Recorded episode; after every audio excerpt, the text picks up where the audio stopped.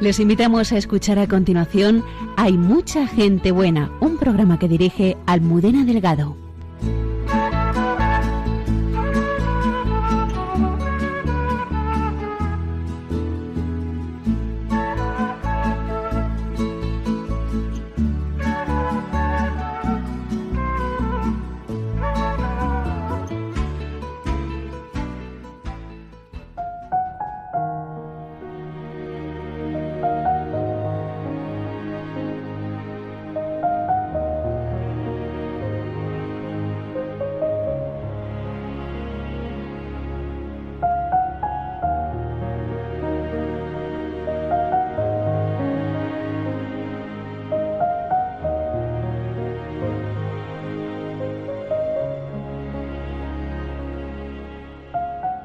Este domingo toda la Iglesia ponemos nuestra mirada en los misioneros que han dejado familia y seguridades para llevar la buena noticia de Jesucristo por el mundo entero.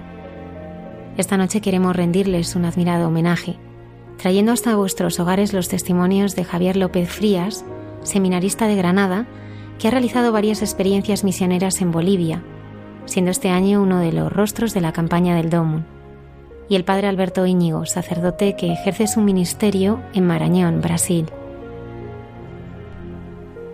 Dios nos hace guiños y el padre Miguel Márquez, superior general de los Carmelitas Descalzos, nos ayuda a saberlos ver en nuestro día a día. Conocemos los lugares, tradiciones y costumbres en las que vivió Jesús en su tierra, con Cayetana Jairi Johnson, arqueóloga y biblista, en Entre tú y yo, la hermana Carmen Pérez nos habla de cómo necesitamos de personas a las que podamos mirar y dejarnos cautivar por su alegría. Si estamos alegres por dentro, lo que nos pase por fuera no puede hacernos daño. Saludamos a todo el equipo del programa y especialmente a Antonio Escribano, que lo hace posible desde el control de sonido. Muchas gracias por acompañarnos.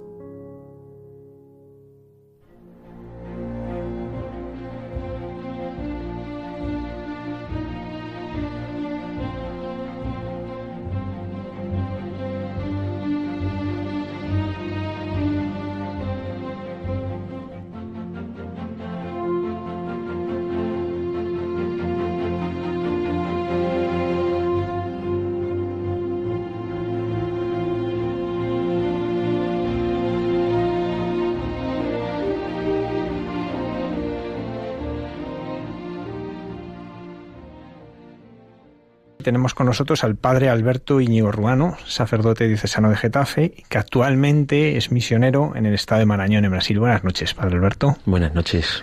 ¿Por qué misionero? Porque soy sacerdote. Y desde el minuto uno de mi ser sacerdote siempre he querido las misiones, siempre. Incluso hoy pensaba también preparando un poco pues este programa y esta entrevista, hoy pensaba que durante mi estancia en el seminario recibía la revista Gesto y lo primero que miraba era el testimonio de los misioneros. Siempre buscaba en esa mitad de, de la revista, buscaba ese testimonio de los misioneros. ¿Por qué? No lo sé.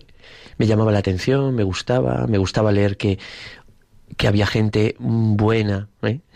Mm. como este programa, que había gente buena que, que, se iba, que dejaba y que, y que, y que atendía a otra gente. Me impresionaba. ¿De qué manera ha influido el Padre Pío en tu, en tu decisión de partir a las misiones? ¿Tú consideras que te ha ayudado de alguna manera? Claro, mira, hay un hecho. En unos ejercicios que yo fui, yo a nuestro obispo, a don Joaquín, ahora ya don Ginés, pero a don Joaquín le dije, me acuerdo que fue el día 7 de diciembre del 2014. Le dije, don Joaquín, yo ya quiero irme de misión. Y él me dijo, vale, que nunca me había dicho eso. Eh, pero guárdalo en silencio, en secreto, no lo digas a nadie, solo a tu director. Y eh, vamos a rezar este tiempo, todo este año. Te vas a quedar, lógicamente, hasta terminar el curso. Bueno, pues yo en febrero, en enero, fui a San Giovanni Rotondo después de yo saber esto, ¿no? Que el obispo ya me daba permiso.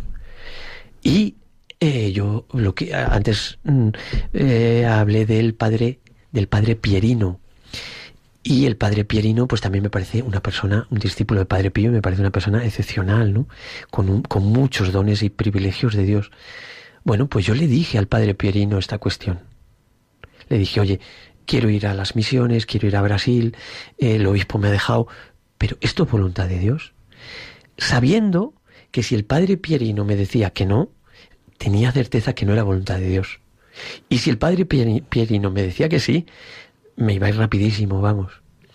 Y me acuerdo que esa noche, desde que yo se lo dije hasta que él me contestó, esa noche fue horrible. Porque yo decía, ¿y si ahora dice que no? ¿Cómo me voy a un Brasil sabiendo que no es voluntad de Dios? Entonces a mí el padre Pío, eh, durante esa noche, pues eh, yo le pedí mucho, mucho, mucho. Y el padre Pierino me dijo, sí, con una condición, que lleves al padre Pío hasta Brasil y que hables del Padre Pío en Brasil. Es voluntad de Dios que tú gastes tus días en Brasil, por lo menos un tiempo. Desde ese momento volví a España, al seminario, a mi parroquia y tal, sabiendo que si Dios quería, en agosto yo iba a ir para Brasil. Y fui dando todos los pasos y salió todo. Y el día 14 por la noche de agosto, la víspera de, de Nuestra Señora de Asunción, eh, volé para Brasil. Y el día 15 llegué a Brasil. ¿Y qué vives al llegar allí? Pues vivo... Cuando llegué y aterricé me di cuenta que había dado un salto grande, no solo en kilómetros, también en... en mm, creo que se puede entender si digo que había retrocedido. Que había retrocedido mucho en todo, en clima, en idioma, en, en cultura, en comodidades, mucho, que había como retrocedido humanamente. Sí, sí, podría decir así. ¿En qué zona de Brasil estás? Para que nuestros oyentes hagan una idea y sobre todo porque hay oyentes de esas zonas casi... Sí, bueno, Brasil es inmenso. Ya eso es así. Eh, yo estoy en un estado que se llama nordeste de Brasil, que se llama Maranhão. Dentro de ese estado son muchas diócesis, porque el estado ese puede ser como España. Y en el estado de Marañón estoy en diócesis de Bacabal. Es una diócesis joven, ahora estamos en el... En, vamos a, a completar 50 años de... Uy, pensar en... 50 años de, de vida de la diócesis. Y, este año tenemos ahí estamos teniendo ahí unas pues un pues todo no eh, pues para para concienciar a la gente no de, de, lo importante que significa y lo que es una iglesia ¿no? y, y nuestra diócesis y dentro de esa diócesis un municipio que se llama Lago Verde que nunca tuvo un sacerdote yo siempre siempre siempre he pedido eso no porque hay, hay otros municipios que tienen sacerdotes. Si el obispo, de hecho, mi, mi destino era otro lugar. Lo que pasa que unos franciscanos dejaron todo ese municipio que llevaban una vez al año, pasaban por ahí y lo dejaban. Y entonces el obispo de allí me dijo, oye Alberto, tienes que coger esta, este municipio y empezar para construir parroquia, porque no era un área, allí lo llamamos área, lo que no es parroquia es un área pastoral. Entonces ahí estuve un año, eh, un año y tres meses, mm, eso, colocando piedra sobre piedra en este plano de parroquia para construir parroquia. Y el año pasado, en junio, el 18 de junio, ya nos hicimos parroquia y yo párroco de, de ahí. ¿Cómo es tu parroquia en sentido de cuánta gente hay? ¿Cómo es un poco la, composición, ¿no? Para que nos hagamos una idea, ¿no? Antes de entrar en cómo se vive allí. Pues mira, este municipio tiene 35 pueblos o poblados. Todo es en camino, no hay carretera, solo hay hasta llegar hasta a Lago Verde. Y es una carretera muy, muy, muy, muy, muy, muy pobre, ¿no? Y muy poca cosa. Y luego desde ahí a las comunidades, a esos pueblos, son todo por caminos, con unas distancias grandes, grandes, grandes. Y eh, eso lo forman 35. Yo de esos 35 pueblos tengo 27 comunidades. Quiero decir, que yo atiendo 27. ¿Por qué los otros no son atendidos? Porque, porque son pequeños, porque son evangélicos, son de otra religión, porque, bueno, más lo que tengo es eso, tengo eh, 27 comunidades que yo asisto todos, todos los meses. ¿Cómo es un día a día allí en la misión para ti? Bueno, pues un día a día, el objetivo es visitar a las visitas, visitar eh, el número de gente mayor posible. Ese es mi objetivo. Entonces me levanto más o menos seis menos cuarto, seis de la mañana, rezo, desayuno y a las siete y media ya comienza, comenzamos, abrimos la secretaría de la parroquia y ya pues si estoy en la matriz, que tenemos una matriz y luego después todas estas comunidades, si tengo que estar en la matriz, pues es atendiendo gente, ¿no? Y siempre visito una o dos comunidades por la tarde, siempre. Y, celebro misa. Entonces, yo llego a una comunidad, eh, lo primero que hago es confesiones, misa y luego pues reuniones si se necesita, ¿no? Eh, mm, vamos a ver, es muy distinto, ¿no? La vida de allí aquí es muy distinta, quiero decir en, en el sentido de parroquia. Eh, aquí el sacerdote, el párroco es el que dirige todo y controla todo. Allí es imposible, porque yo voy una, dos veces por mes a cada comunidad. Y, y bueno, pues yo tengo un consejo pastoral que se llama, que lo forma un coordinador, un vice, un secretario, un vice, un tesorero, un vice, y luego catequistas, ministros extraordinarios de la Eucaristía. Ese, entonces yo me reúno con ellos porque es el motor de esa comunidad. Si yo a ellos les tengo activos, activan la comunidad. Entonces mi objetivo es pues cuidar todo eso, que se celebren bien los sacramentos. Cuando yo voy, lógicamente hay sacramentos, cuando no voy, ellos celebran la liturgia de la palabra. Y los ministros dan la comunión. Para eso tenemos que tener sagrario. Yo cuando llegué había dos sagrarios, la matriz y una comunidad. Ahora otro objetivo era colocar sagrarios, ¿no? Y pues eh, ya tengo 13 sagrarios. Eh, e, eso, por ejemplo, es muy bonito. Poner el sagrario en las comunidades es como que yo estoy más tranquilo. Porque yo, yo dejo la comunidad, la visito, celebro, tal, les dejo, pero no les dejo de cualquier manera, ¿no? Le dejo con el Señor. Y para ellos también. Ahí, ahí me doy cuenta también de lo que se valora o, o, ellos valoran la presencia del Señor. Es que es impresionante los testimonios que tengo, las imágenes, las fotografías que tengo en mi, en mi retina, ¿no? En mis ojos. ¿Nos puedes contar alguna de esas experiencias que has vivido con ellos? Pues cómo rezan, cómo rezan, cómo tocan al Señor. Es que le tocan que tocan el sagrario, le besan, se acercan, como si estuvieran hablando contigo. ¿Tú, ¿Tú imaginas a alguien que hable contigo tres metros más para allá? No. Aquí sí. Pero ellos, para ellos, el sagrario significa que está Jesús ahí, que está el Señor ahí. Entonces se acercan yo les tengo que echar para celebrar la misa y decir, oye, oye, eh, más para allá, que yo... sí, pero es tan bonito y cómo le besan y cómo le dicen y, y, tú te pones a su lado y escuchas la conversación. Igual que, que si tuviéramos a un tercero aquí, escuchando nuestra conversación, pues igual yo me pongo a su lado o estoy ahí rezando y estoy escuchando a esa mujer viejecita que está doente, que, que está enferma, que está, está diciéndole al Señor, y si lo escucho, y lo escucho, ¿eh? Decir, eh, eh, Señor, te ofrezco esta enfermedad, Señor, y te lo ofrezco por mi hijo que es evangélico, que no cree, o mi hijo que es ateo, o mi hijo que está en las drogas, cosas así. Entonces ahí te das cuenta mm, de cómo hablan al Señor, cómo rezan, que es tan diferente a mi oración, como ha sido, ¿no? Muchas veces. Por eso digo que, que para mí era una manera de vivir antes y ahora es otra. ¿Y cómo te ha cambiado la fe y la oración, este contacto con, esta fe sencilla pero tan entrañable? Eh, pues eh, sí, pues fíjate, yo ahora me hago menos problema. Me hago menos. Fíjate, eh, yo recuerdo siempre, que eso nos lo decía en el seminario, pero es normal y es sano y es muy bonito, ¿no? Pues ¿Cómo se reza? Y tienes un orden, ¿no? Pues venga, pide el don del Espíritu Santo, luego tal, luego si lees esta palabra, luego si escribes un poco, luego si lees otro poco, así una hora, hora y media. Y rezas. Y es verdad. Pero fíjate, es como, como si tú fueras a ver al Papa. Un día, ¿qué te dicen? Yo, con Juan, San Juan Pablo II, cuando la beatificación de la Madre Maravilla, me dijeron todo lo que tenía que hacer, decir, y lo que no tenía que hacer y lo que no tenía que decir. Es como, venga, que te enseñan a estar delante de esa persona. Pero tú piensas, si yo tuviera que estar con el Papa todos los días, yo no iba a tener ese protocolo. ¿Por qué? Porque estoy con él ya.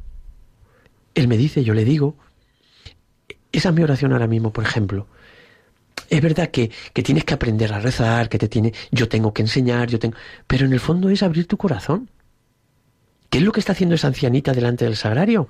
Y le toca y le pega golpes al sagrario y le toca la puerta y le besa porque hay ahí una, una forma o una cruz. Y se lo dice y a veces le llora y a veces ríe.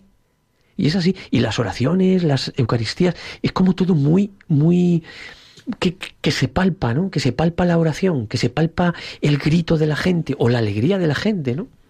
Entonces a mí me ha cambiado mucho eso también, ¿no? Porque es es, oye, yo quiero rezar como este. Me está enseñando a rezar así. Y luego, pues, en, en la confesión, imagínate, en la dirección espiritual, imagínate, hay veces que he sentido, muchas veces, que he sentido cómo me, me, dirigían a mí. Un niño, dicen cada cosa. Una persona que está, que no tiene estudios, que no sabe cuántos son los sacramentos, pero que dice que lo más grande de su vida es la comunión y que ahora está feliz porque tienen un padre que les celebra la misa. Y yo he visto cómo se han ido llorando de la iglesia porque no han podido comulgar. Eso lo he visto. Entonces, por eso digo que, que a mí me ha cambiado porque quizá es lo que yo necesitaba, ¿no? Ver, ver, eh, ver que, es, que, se puede tocar la fe, que se puede tocar al Señor, que se puede conversar, que se puede falar, que se puede hablar con el Señor y decir, ¿no? Tus cosas y ver cómo el Señor te escucha, cómo el Señor te quiere, cómo el Señor te abraza. La palabra de la misión para mí es misericordia. Misericordia conmigo y con toda esa gente. Veo gente destrozada humanamente que busca al Señor y que encuentra la misericordia. Destrozada humanamente. Gente que ha matado, que acaba de matar y lo primero que hace es ir a verme con sus manos todavía manchadas y en mi lavabo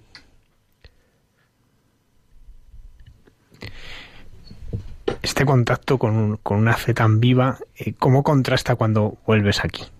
Y te encuentras una fe que no nos engañemos, se ha enfriado, eh, una fe que es verdad que en la parroquia que estás hay una fe muy viva y hay mucho movimiento, ¿no? Pero es verdad que también es, bueno, pues un porcentaje muy pequeño del barrio, ¿no? Eh, ¿cómo, ¿Cómo vives ese contraste, no? Pues mira, yo no sé vivir aquí. Me cuesta, me cuesta mucho. Sí, me cuesta porque me siento como, como extraño. Y fíjate que llevo dos años, ¿no? Dos años trabajando ahí en Lago Verde. Pero eh, tres años en Brasil, voy a hacer ahora en agosto que, que salí. Pero me, me siento extraño, me siento extraño porque hay tanto ruido, hay tanta distracción, hay tanta televisión, hay tanto medio de comunicación, hay tanta cosa, hay tanto Mm, tanto artificial hecho, ¿no? Allí ver la naturaleza, quiero decir, es una imagen, ¿eh? No es, eh, pero aquí ves tanto cemento, tanto asfalto, tanta piedra, tanto que, que no te deja ver lo humano, lo primero, ¿no? Entonces, allí yo veo eso, mucho barro, mucho, mucha tierra, mucha palmera, mucho cielo, mucho atardecer, mucho anochecer, mucho mucha lluvia, mucho sol. Entonces es como que también ves a la gente como muy, muy, ¿cómo decir? Como, muy espontáneo, sin carcasa, sin, sin muchas capas. Ves lo que ves, dices, esto es así.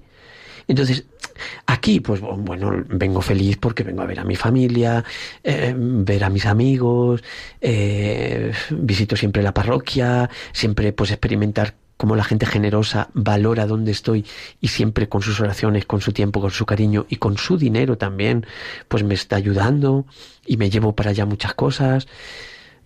Pero yo no me imagino aquí. Mira, pues el lunes voy a hablar con don Ginés, ¿no? Y a ver qué me dice, pero me gustaría que me dijera, oye, tranquilo, sigue. Sí. Mm, la primera experiencia que tuve el otro día fue después de bajar del avión. Al día siguiente me fui con mi madre porque necesitaba unos zapatos una, y me fui eran las nueve de la mañana, poca gente en pero en, el, en ese sitio que fui, ¿no? Pero, pero ya el barullo, la luz, tal, era como... Uf, qué extraño esto para mí, ¿no? No estoy acostumbrado a tanta luz, no estoy acostumbrado a tanto ruido, no estoy acostumbrado... Sí, es difícil, ¿no? Eso en lo humano y luego en lo espiritual, pues también me, me es difícil, ¿no? Porque tú percibes hasta qué punto todo esto nos distrae, ¿no? Es decir, tú te das cuenta ahora de lo que distrae, pues tanto medio de comunicación, tanta cosa con el móvil, ¿no? Tú, eso sí lo percibes, ¿no? Como que allí es, es un contacto mucho más sencillo, ¿no? Con el Señor porque hay menos menos estorbos, ¿no? Y, y, tú eso como buscas transmitirlo a los demás, porque, bueno, cuenta de San Francisco Javier, ¿no? En aquella carta famosa, me gustaría ir a Sorbona y gritar, ¿no?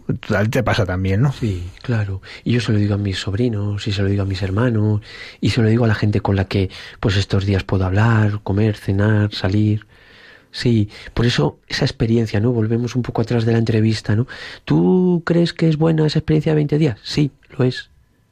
Al menos 20 días en tu vida te das cuenta que lo que vives es artificial y que puedes vivir sin, sin una llave, que significa que tienes una casa, sin una, sin una seguridad, sin un móvil, sin, que, que sin una televisión, que puedes vivir así que puedes vivir solo pues debajo de, de, un cielo grandísimo y de y de pues y pisando barro o pisando que puedes que puedes vivir.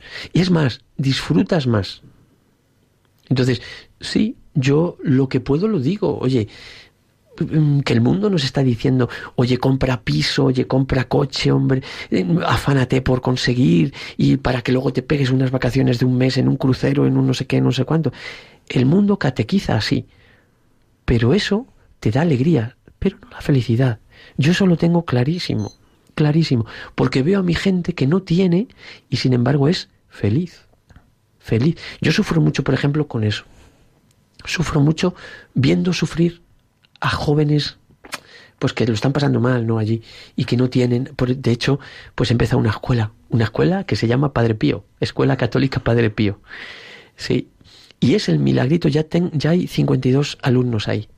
Y es el milagrito para ellos, porque ya están viviendo de otra manera. ¿Qué significa el llevar la educación allí? Bueno, todo. Es que es que es la educación y la fe.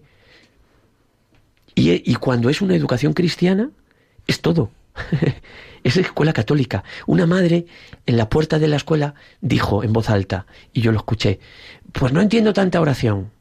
Y yo le dije, pues mira, el ayuntamiento no rezan. Y en las escuelas del ayuntamiento no rezan. Aquí rezamos porque es necesario. Entonces, es todo. Este pueblo, todo el municipio tiene, tiene un, un alfabetismo de un 70%. 70%. Eso es mucho. Cuando un joven no sabe leer ni escribir, no tiene futuro. Y yo lo estoy viendo con mis propios ojos.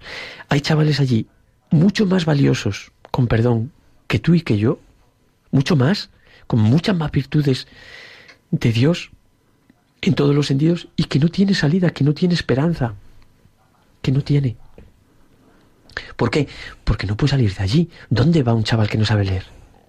Por eso, yo, fíjate, encontré, eh, eh, el inicio de la escuela fue yendo a una comunidad, yendo a una comunidad por camino, muchas horas por camino, me encontré tirado en el camino, entre palmera, un camino, me encontré a un, a un chaval tirado ahí, que yo no podía pasar con el coche, porque ahí hay mucho, tú te tiras ahí, te paran, te paras y te quitan el coche, bueno, hay sus cosas así. Pero yo dije, ¿qué hago? ¿Le piso? ¿Qué hago? ¿Me doy la vuelta si tengo que celebrar misa? Pues ya está, señor, tú sabes. Y me bajé. Estaba bebido, con 13 o 14 años. Le conocí y le llevé a la comunidad, que era la siguiente, eran dos kilómetros más para adelante, le llevé a la comunidad a las 8 de la mañana, bebido.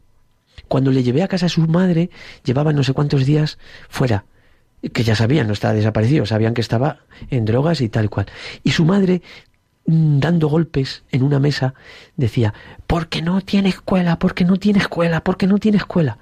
Y ahí me acuerdo que celebré la misa en la comunidad, les dejé ahí. Les celebré la misa como pude, porque no podía, y me volví llorando diciendo, y ahí fue cuando yo le dije al Padre Pío, Padre Pío, si tú me ayudas a hacer una escuela, yo coloco tu nombre, tú sabrás. Y así fue. El siguiente paso fue ir y yo muy prudentemente fui preguntando, oye, ¿Sería fácil construir una escuela? ¿Sería fácil construir una escuela? Y todo el mundo me decía, para ti sí, para usted sí. Y para mí, ¿por qué? Por, por ser sacerdote, no por ser Alberto. Por ser sacerdote sí. Lo hablé con el obispo y así comenzamos la... Él me dijo que sí, oye, ten cuidado, ta, ta, ta, ta, ta, ta, ta. Y luego ahí nació también una asociación aquí en España de seis jóvenes de la parroquia San Vicente de Paul que eh, ya llevaba tiempo diciéndome queremos ayudarte, queremos ayudarte y yo espera, espera, espera, espera. Se pusieron de acuerdo y mm, fundaron una asociación que se llama, una cosa muy bonita, Fasamos Sonrir, hagamos sonreír. Y el primer proyecto es pagar la construcción de esa escuela. Y ya no es un sueño, ya es una realidad. Entonces, ¿qué es la educación? Yo diría, la educación católica es todo. Porque estos niños, ya tengo de 5, de 6 y de 7, saben leer y escribir. Ya saben más que cualquier niño de 18 de allí.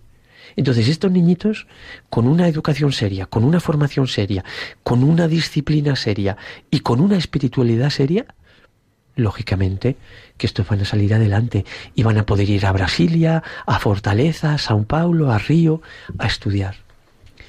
Y esa gente va a volver.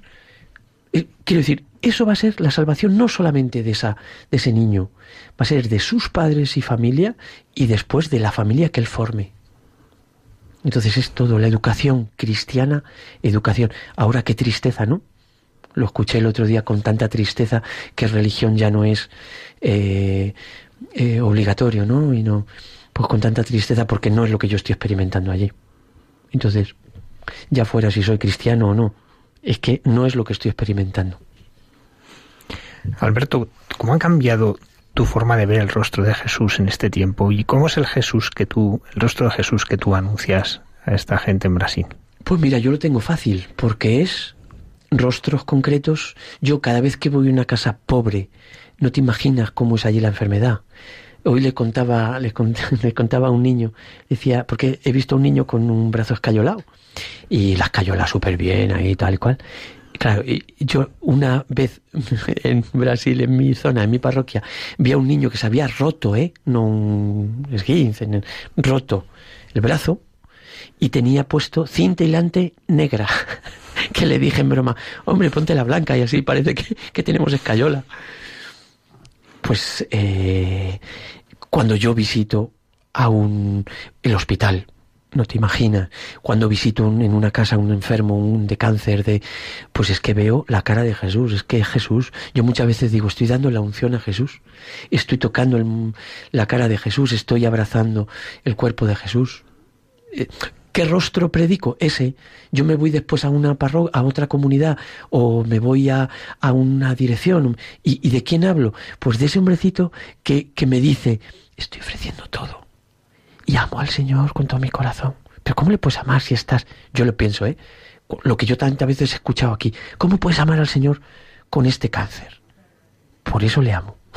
lo que escucho allí es, por eso le amo. Entonces, ¿qué es el Cristo que predico? Lo que decía antes, experimento la palabra en mi vida y en la de mi gente, la palabra misericordia. Misericordia. Entonces, lo que yo experimento y lo que yo predico es un Dios que ama. Luego más a esta gente, quiero decir, yo les tengo más, les tengo que predicar más esto. ¿Por qué? Porque es gente que sufre tanto, es gente que se pone enferma y no tiene dinero para pagar la salida que tengo en la parroquia, la salida, la, ¿cómo es? Mi, allí es la despesa, ¿no? ¿Cómo es? El gasto mayor que tengo en, del dinero que entra es en medicamentos. Es en medicamentos, es el gasto mayor que yo tengo, que, que yo tengo. ¿Y cómo es la presencia de la Virgen allí contigo? Oh. pues mira, para mí yo he sido siempre muy mariano, siempre, siempre, siempre me ha encantado. Conocí al Padre Pío y me enseñó lo mismo, ¿no? Y luego, pues es que lo veo, el amor de madre, es que esa palabra de misericordia para un sacerdote, eh, un sacerdote que vive la experiencia de, de, su humanidad, de su sacerdocio fuera de, de su madre y de su padre y de su país y de su cultura, pues es que tiene que apropiarse de estas cosas, ¿no? Entonces siente la presencia, como el Señor le cuida, eh, y yo lo veo, lo experimento, pues hay muchos desafíos, muchos peligros, y como el Señor, pues me ha pasado muchas veces, algunas veces, no muchas, ¿no? De pasar un puente y caerse después. Pasas con el coche, es un puente no es como aquí, son cuatro tablas mal puestas y que antes ha pasado una riada y no sabes.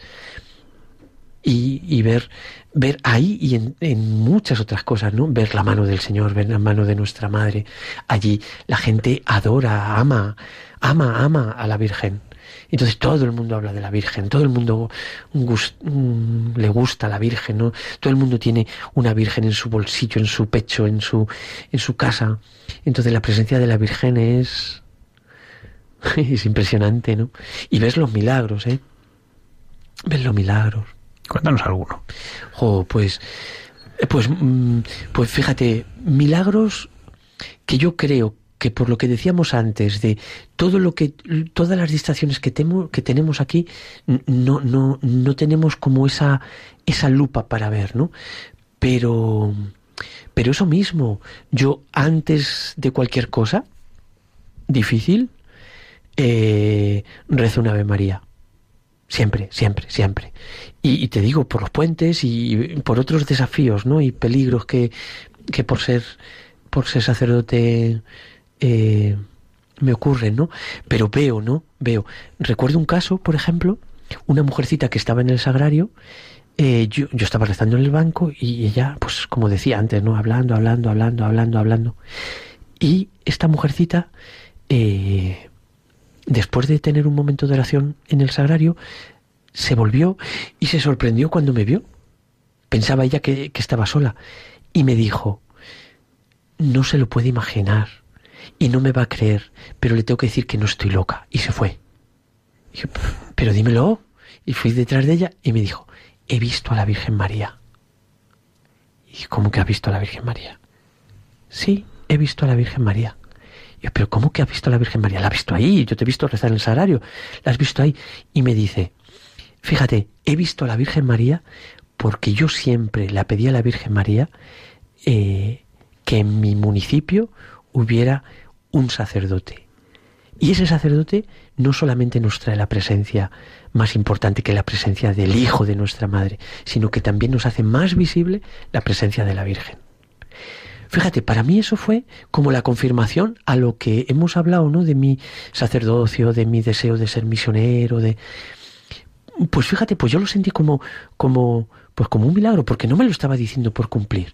Era fruto de esa oración que había tenido en ese momento. Me decía, le estoy dando gracias, mi oración es darle gracias porque tengo un sacerdote, porque puedo tener la Eucaristía. Por ejemplo, milagros en el Ven y Descansa. Yo tengo eh, cuarta, no, cuarta no, ¿cómo es?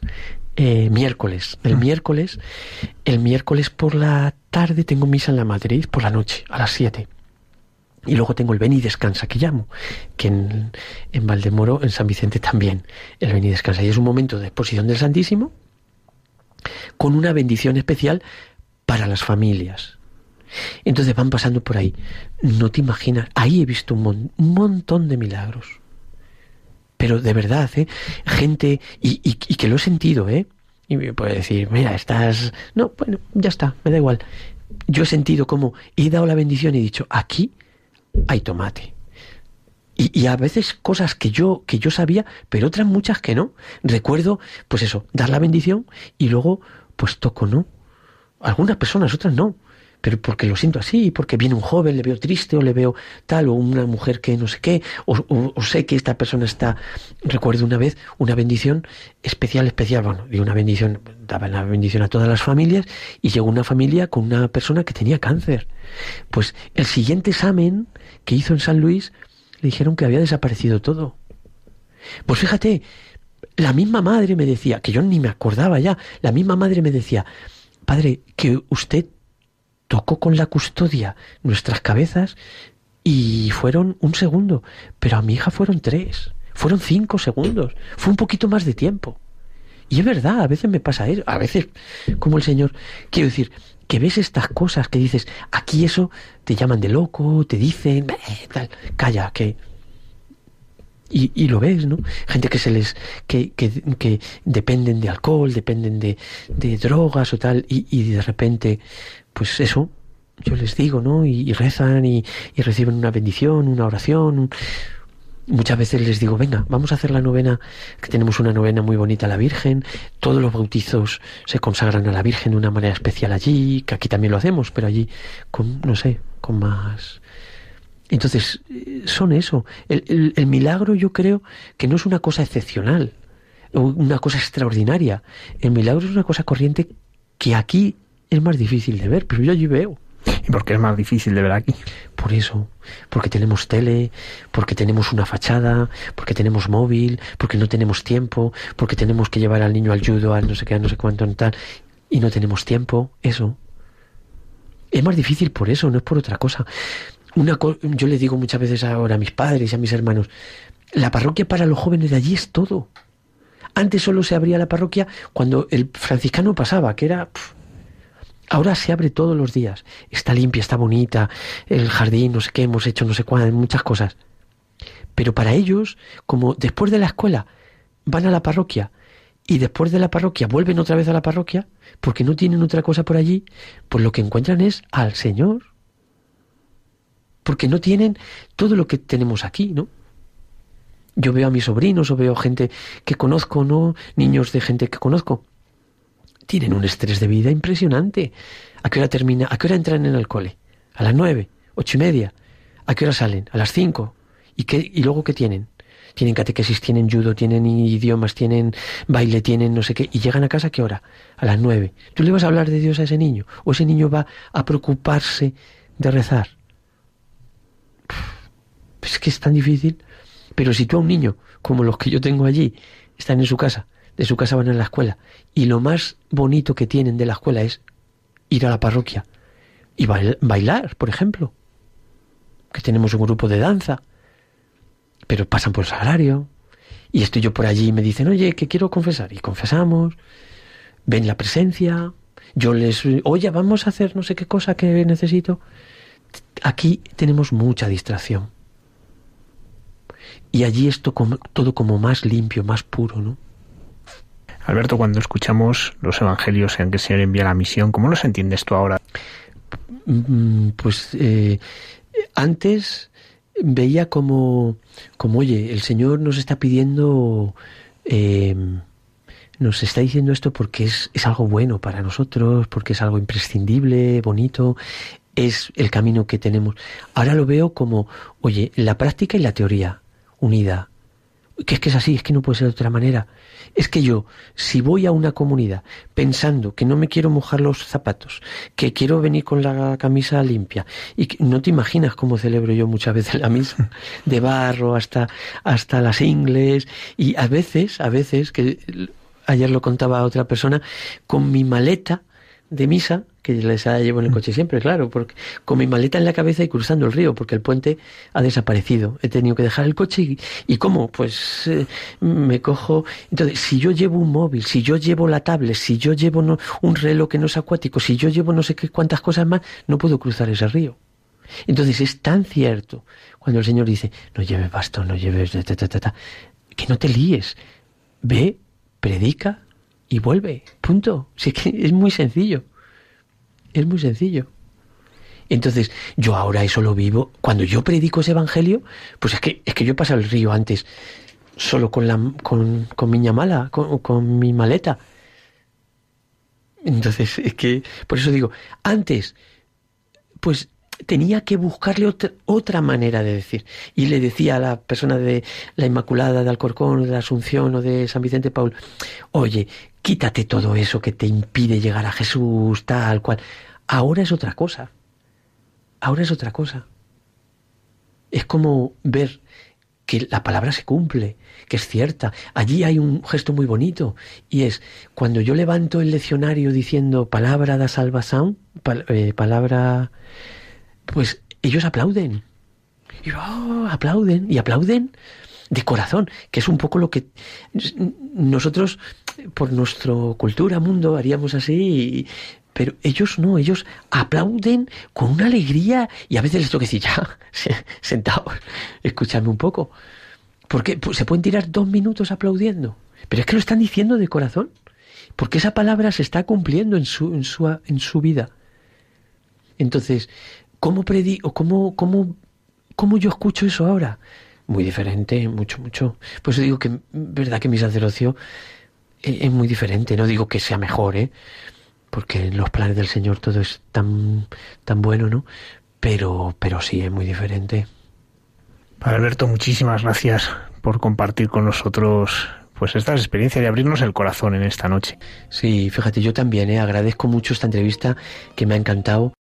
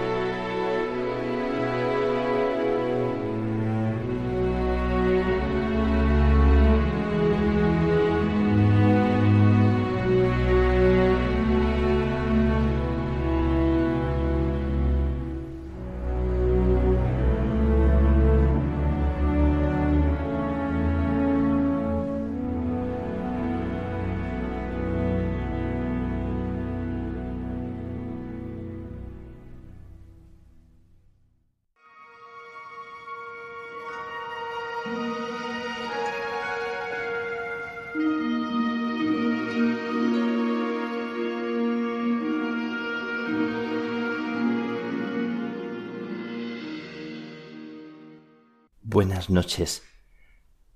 Ya es tarde en la noche y todo está en silencio, todo está tranquilo, en calma y ahora es un momento propicio, un momento muy bueno para descansar de la fatiga del día y, y rememorar y dejar que broten las cosas que, que se me han regalado y que quiero compartir con vosotros. Tantos guiños. Llevo cuatro días con mis clases de de italiano haciendo mis esfuerzos y de nuevo siendo un niño y un aprendiz que tiene que recibir y tiene que abrir los sentidos, el oído y la actitud entera para dejarme empapar no sólo de un lenguaje y de un idioma, sino de una mentalidad y de un mundo nuevo en el que estoy. Me apasiona abrirme a la vida y dejar que esa vida me recorra y y me comunique algo que, que necesito para este momento. Pero más que un idioma, más que una lengua, me sorprende siempre lo que hay que aprender de tantas personas. Me sorprende siempre la entrega y la generosidad de personas que, que son como un fuego, que cura, que cauteriza las heridas o que deshace el hielo de tantas indiferencias y de tantas desesperanzas y sintiendo estos días que, que solo nos salva la ternura y el amor por nada, que solo salva nuestro mundo los gestos que se hacen sin esperar nada y que nacen misteriosamente a veces de personas que son las que más necesitan que se las quiera. Pues mira, Almudena, es que esta mañana y estos días y esta semana me han sacudido la vida algunas personas que, como se suele decir, me han no solo sacudido, sino edificado, me han removido, y lo han hecho como sin discursos, como sin hacerse propaganda. Eh, cada vez que encuentro personas que, que, no quieren nada para sí, se me ensancha el corazón. Es una, una sensación interior como muy, muy bonita, muy especial cuando, cuando siento personas en la vida, sean quienes sean, sea cual sea su credo, que son personas que no se miran así y que se dan y siento que como que el mundo tiene esperanza, que el mundo cuando haya solo una persona que, que vive para darse y que se olvida de sí misma y que da la vida, pues algo, algo resucita, hay una semilla donde otros crean que, que todo está para terminar. Si tuviera que titular lo que voy a contaros ahora, lo que voy a, compartiros, pondría tres títulos o tres imágenes. Una flor, una sonrisa y un diario de ruta, un diario de, de camino. Tres historias, como si se tratara de una película con tres momentos y tres aventuras. Y son aventuras con nombres concretos, con nombres de personas que, que se me han regalado estos días. Alcinir, Alcinir es un fraile carmelita del que quiero hablaros. María Antoniette, que es una carmelita descalza que, que ha muerto eh, estos días y que tenía cien años. Ha muerto en Nazaret, en Tierra Santa. Y Pedro Zubieta, un carmelita que, que acaba de cumplir 75 años de vida religiosa. Y es todo un ejemplo para mí. Los tres, una flor, una sonrisa y un diario, un diario de ruta, un diario de una vida entregada al servicio. El primero, Alcinir, es un hermano mío de Brasil que se acaba de marchar. Se ha marchado ayer y es un hombre que me ha conmovido profundamente y del que los hermanos de comunidad todos a una me comunicaban y me decían lo que yo he experimentado por mí mismo. Un hombre bueno, un hombre silencioso, servicial, un hombre que ha hecho comunidad, que ha trabajado para la comunidad, discreto, silencioso, diez años de servicio eh, aquí en, en esta casa, en Roma, cuando recibió un eh, email, un correo electrónico del Padre General hace diez años, nos lo contaba en la homilía última que ha tenido hace dos días con nosotros, una homilía muy bonita, y decía como aquel, aquel mail inesperado que, que le arrancó, le sacó de donde estaba, que se encontraba tan bien, y vino por obediencia aquí a servir, a servir al, a los carmelitas seglares, que es lo que le pidió el Padre General. Y lo ha hecho fielmente, como un hombre dedicado y entregado, y se ha regalado a todos de una forma infatigable. Y lo que me llama la atención es que ha sido con, con una actitud tan, tan sin mirarse así, tan suave, tan delicado, tan discreto, tan sigiloso, y a la vez, que es como un ejemplo de su propia persona, ha sido también el jardinero de aquí, de la casa, y con, con una actitud como de esas de, de quien mima las cosas, ha ido cuidando las plantas. El último día antes de irse, le vi que estaba metiendo plantitas desde el jardín hacia adentro, como para protegerlas del tiempo que cambiaba. Iba poniendo una a una distintas macetas en, en, un, en una parte de la entrada a buen recaudo. Me ha regalado un librito antes de irse. Ha venido con un librito y una bendición. Ha venido con un librito que se titula La melodía del silencio, de una biblista italiana, creo que es, y que habla de la figura sorprendente de San José. Me parece que el librito es mm, un ejemplo de, de su propia persona, de la discreción de su persona que se me asemeja mucho a, a la figura de, de San José. Yo le he regalado otro librito que es Elogio de la, de la vida imperfecta. Y nos hemos compartido el agradecimiento. Y también, antes de marcharse, justo la mañana que se iba, le vi que se acercaba al Santísimo, a donde está el, el Señor, y ponía en un jarroncito una rosa que está allí todavía. Después de haberse marchado, allí queda la rosa. Así es como, como me parece su vida, como una rosa que se deja y que, y que da alegría cuando él no está ni quiere permanecer o hacerse, hacerse ver de los demás. Bueno, pues mm, me ha conmovido este hombre fiel, servidor, que, que todos dicen que ha sido un hombre que ha hecho comunidad y me encanta, me encanta esa actitud. Así que hasta Brasil llega mi agradecimiento por él, mi homenaje y, mi deseo de dejarme enseñar de su actitud. La segunda historia es la de María Antoniette, que acaba de írsenos, que acaba de morir en Nazaret, eh, que es carmelita, era carmelita descalza y que había cumplido cien años hace, hace poco y 75 años de su profesión religiosa, de que era religiosa.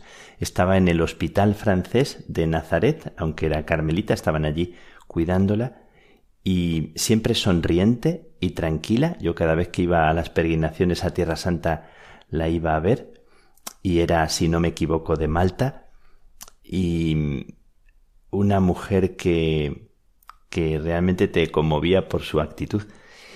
Y quiero contaros que una vez me contó un secreto que se me acercó como muy sigilosa, como diciéndome algo que yo creo que luego le contaba a toda la gente, pero lo decía como un secreto, como el secreto de su vida, como lo más valioso que tenía que transmitir.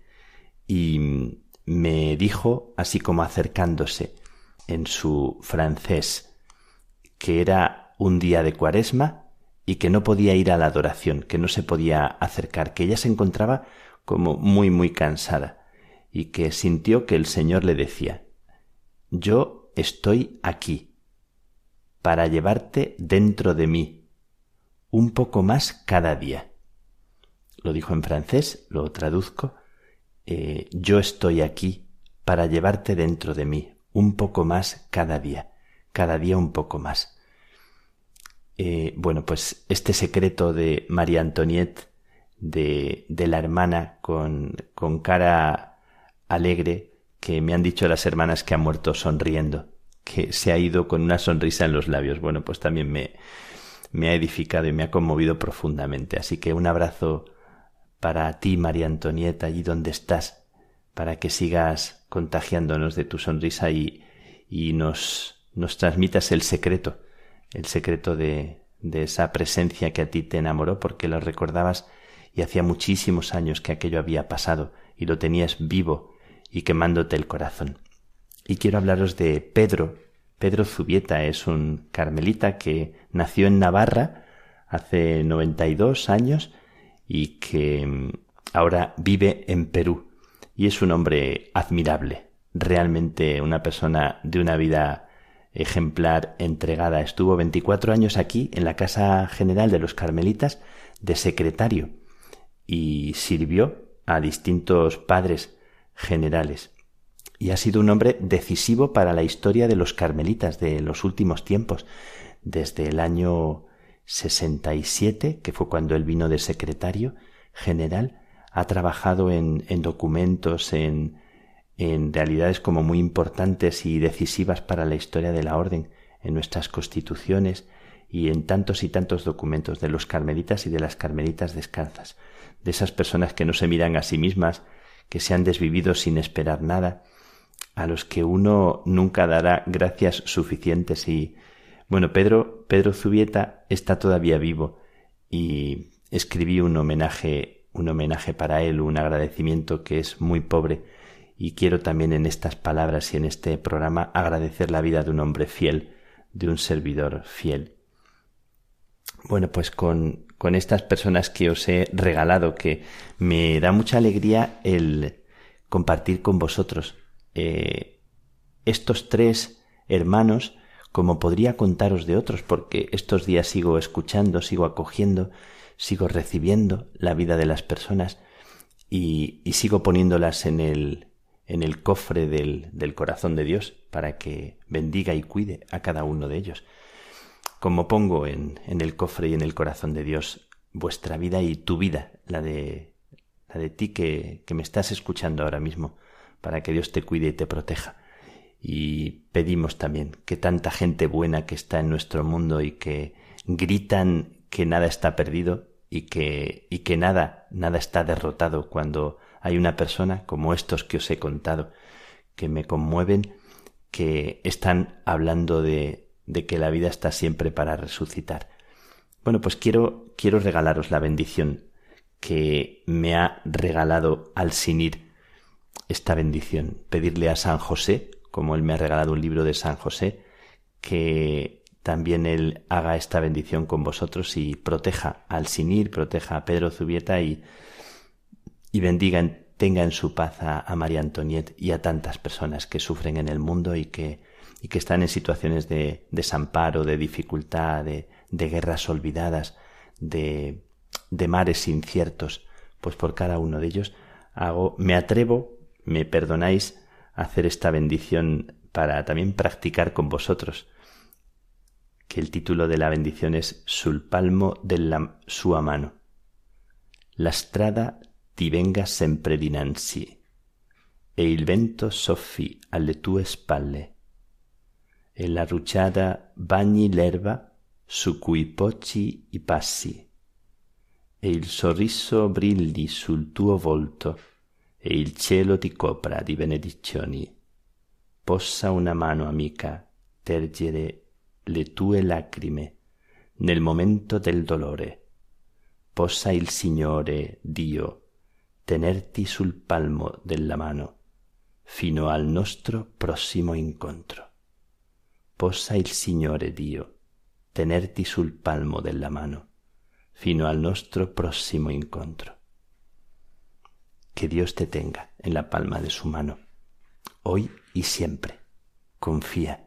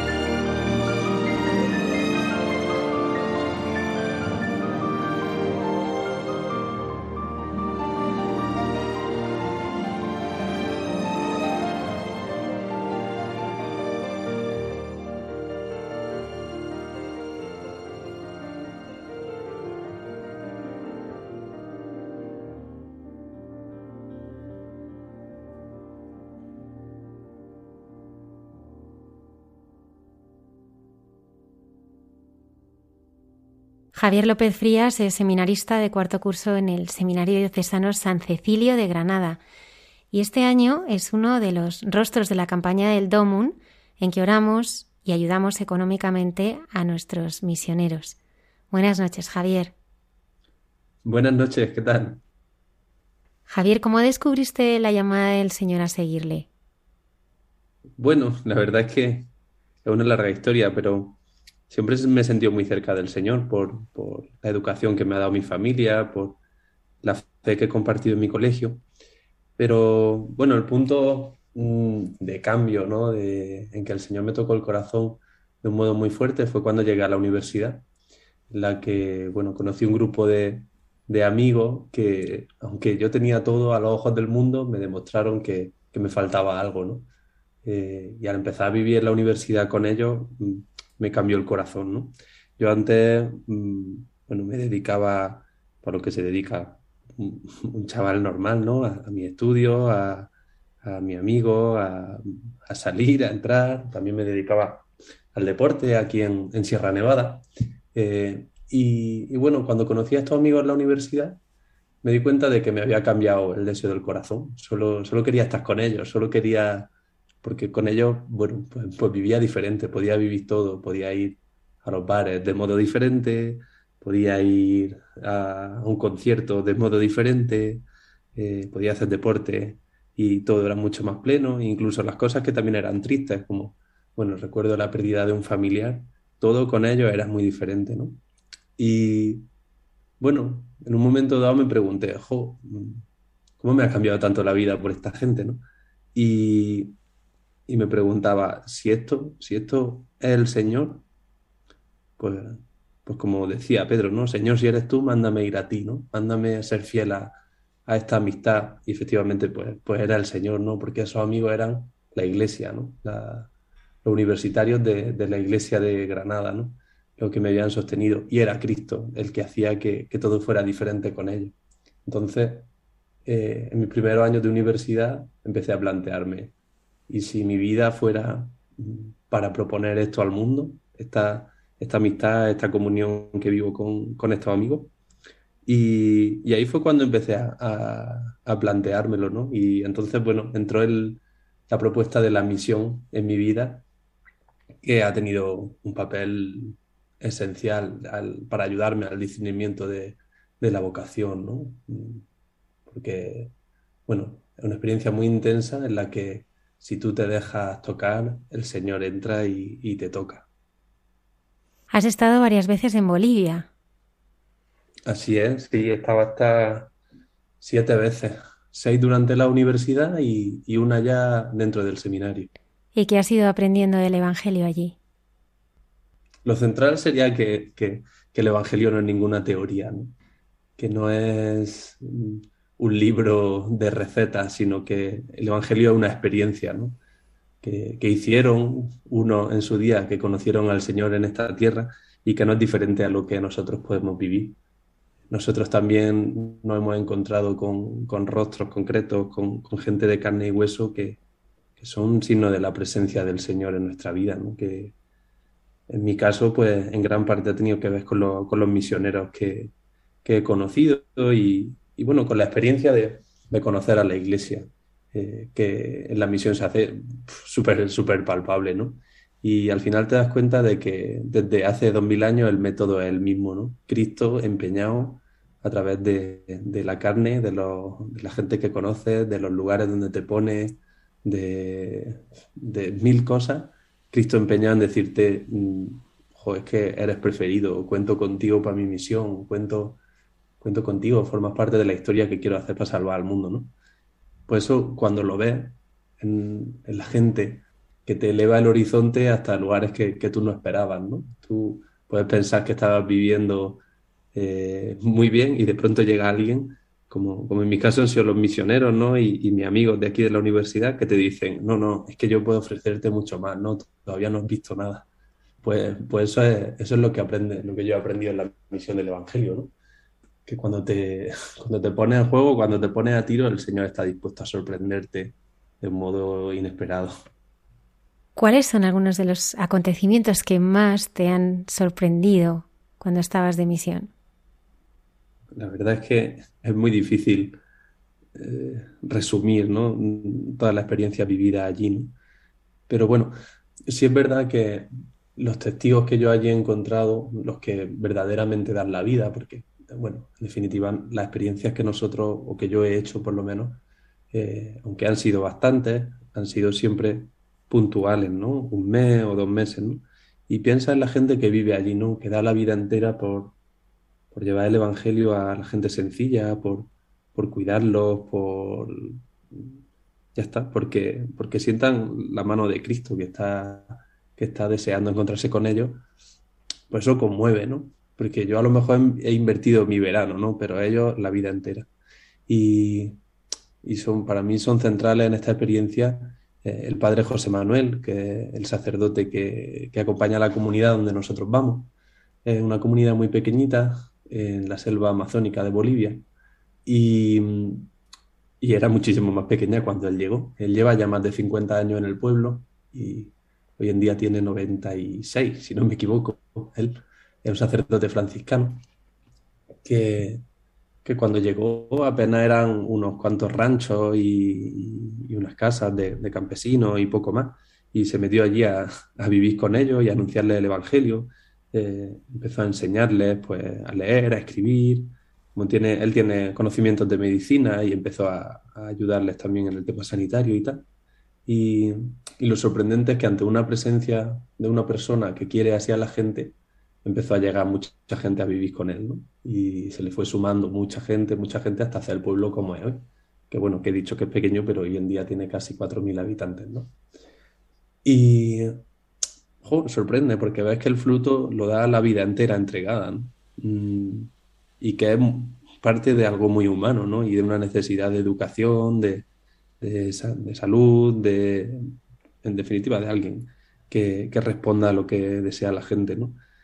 Y es, muy fuerte pensar que lo que puede cambiar una sola persona que da la vida. Mm, pero la gente se da cuenta de que cerca de él se vive mejor. Y bueno, un tiempo después, 25 años después o algo así, eh, fueron allí también al pueblo eh, unas religiosas, que son las misioneras del Santísimo Sacramento y María Inmaculada, eh, bueno, que de algún modo son el vínculo por el que nosotros vamos a esta misión. Y, y ella, bueno, se unen a la misión de, la parroquia del, padre José Manuel y están dispuestas a, todo, ¿no? Recientemente, además con el tema de la pandemia, ha habido un problema fuerte con el, con el narcotráfico que, que, está creciendo allí que está sometiendo a, especialmente a los jóvenes, ¿no? Y, y han llegado a, los medios de comunicación nacionales diciendo que están dispuestas a dar la vida por su pueblo y, que saben que están, pues bueno, amenazadas por, luchar contra, contra algo que cada vez está más establecido allí y que, que está esclavizando a la gente, ¿no? Y, dices, jo, es que, es que la vida entera merece, merece la pena darla para llevar al Señor a los demás, desde lo desde lo más humano, desde la salud, desde la libertad con respecto a esta gente, desde la educación que ellas llevan a, muchos niños, a gente que no tiene ocasión de, de, estudios secundarios. Bueno, son, son personas que, que, te hacen plantearte, pero bueno, yo, ¿para qué estoy, no? ¿Para qué estoy en el mundo? Y también muchos encuentros, ya de, de mi parte, hablando de, de, cosas que yo he vivido, muchos encuentros con gente de allí que te manifiestan un deseo enorme de, ser escuchado, de ser querido, de ser cuidado, ¿no? Allí hay una iglesia que ya camina, ¿no? Mm, pero, pero muy deseosa, ¿no? Mm, recuerdo una chica con, con, este problema del narcotráfico que, bueno, pues de algún modo estaba siendo extorsionada para, para mover eh, drogas de un sitio a otro, ¿no? Y, decía ella, joder, que yo soy consciente de que lo que hago está mal, ¿no? Tenía, era una adolescente, estaba en la secundaria. Y, todo lo que a mí me gustaba ya no me importa porque estoy preocupada por, por esto que hago y que es malo, ¿no? Y recuerdo que solo le pudimos proponer, porque, bueno, nosotros, pues, de momento éramos unos, pues yo era seminarista en ese momento, pero éramos un grupo de otros universitarios y tal, y, y, te ves impotente, tú tampoco puedes solucionar el problema con unas semanas que vas allí. Lo único que le pudimos proponer fue, vente con nosotros, conocemos a, a unos amigos que se reúnen en la parroquia, juegan, cantan, leen el Evangelio y a veces tienen charlas de formación y, poco más, ¿no? Pero no te quedes sola con esto. Y como la propuesta sencilla de, la compañía de la iglesia, mm, lo que supuso para esa niña fue, mis problemas no se han arreglado, pero yo ahora puedo vivir, ¿no? Y esto lo decía ella, tal cual. pues, pues si, si estamos allí podemos generar de algún modo esta comunión, esta amistad que, como decía al principio, pues, pues a nosotros nos sostiene la vida y nos salva la vida, pues, pues es que el Señor se sirve. El Señor cuando uno, cuando uno le da la mano, se coge el brazo y lo usa para, tocar mucho otro brazo. Y, luego también, eh, para mí fue importante, y fue importante en el, en el discernimiento, ¿no? en el camino hacia la vocación y a la vida del sacerdocio, ¿no? Fue el, deseo de las comunidades, mm, el deseo que tienen las comunidades de allí, muchas de ellas sin sacerdote, eh, de celebrar los sacramentos. Cuando iba a visitar algún, algún pueblo, probablemente era la única misa del año, o, o quizá había otra, dos o tres misas al año, algo así. Era la única ocasión, por ejemplo, de confesarse o de tener un bautismo o incluso algún matrimonio que también hemos hecho, ¿no? Y recuerdo la mirada de, una señora al irnos del pueblo que me decía, no vayáis, no vayáis, vayáis de aquí porque, porque sin Cristo no podemos vivir, porque necesitamos tener la Eucaristía, necesitamos mmm, palpar que, que, Cristo es concreto ¿no? y que se hace carne en la presencia de la Iglesia. Y esa, esas dos imágenes a mí me han, vamos, a mí me han cambiado la vida, ¿no? Muchas otras. He contado dos eh, pues que resumen un poco todo, pero a mí me han cambiado la vida, porque en un momento dado de mi vida pues me doy cuenta de que, bueno, y si mi, si mi vida fuera entera para, para responder a este deseo que manifiestan estas dos personas y, otras tantísimas, de, de escucha, de, de proponer la comunidad, de proponer unos amigos, de hacer que la gente no esté sola y, del papel tan importantísimo que tienen los sacramentos en esa vida, ¿no? Si toda mi vida fuera para eso, jo, qué, horizonte tan grande, ¿no? Y, fue por eso por lo que empecé un discernimiento serio hacia, hacia la vocación sacerdotal y, bueno, vi que, que, mi corazón pues saltaba de alegría si se dedicaba a eso para siempre, ¿no? Y en eso reconocía una llamada muy grande del Señor. Y bueno, por eso estoy hoy, hoy en el seminario también, porque el Señor me ha cuidado mucho y me despierta a tratar de proponer eso que he recibido.